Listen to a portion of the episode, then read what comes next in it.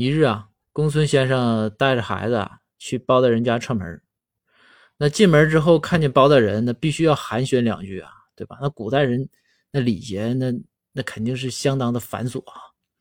于是啊，这公孙先生就双手抱拳，对着包大人就说：“说大人，呃，属下公孙啊，携幼子来您府上这个拜望。”这包大人呢，哈哈一笑。包大人说：“哎呀，这公孙先生，你这太客气了。”咱老哥俩，你说来就来呗，还带什么水果呢？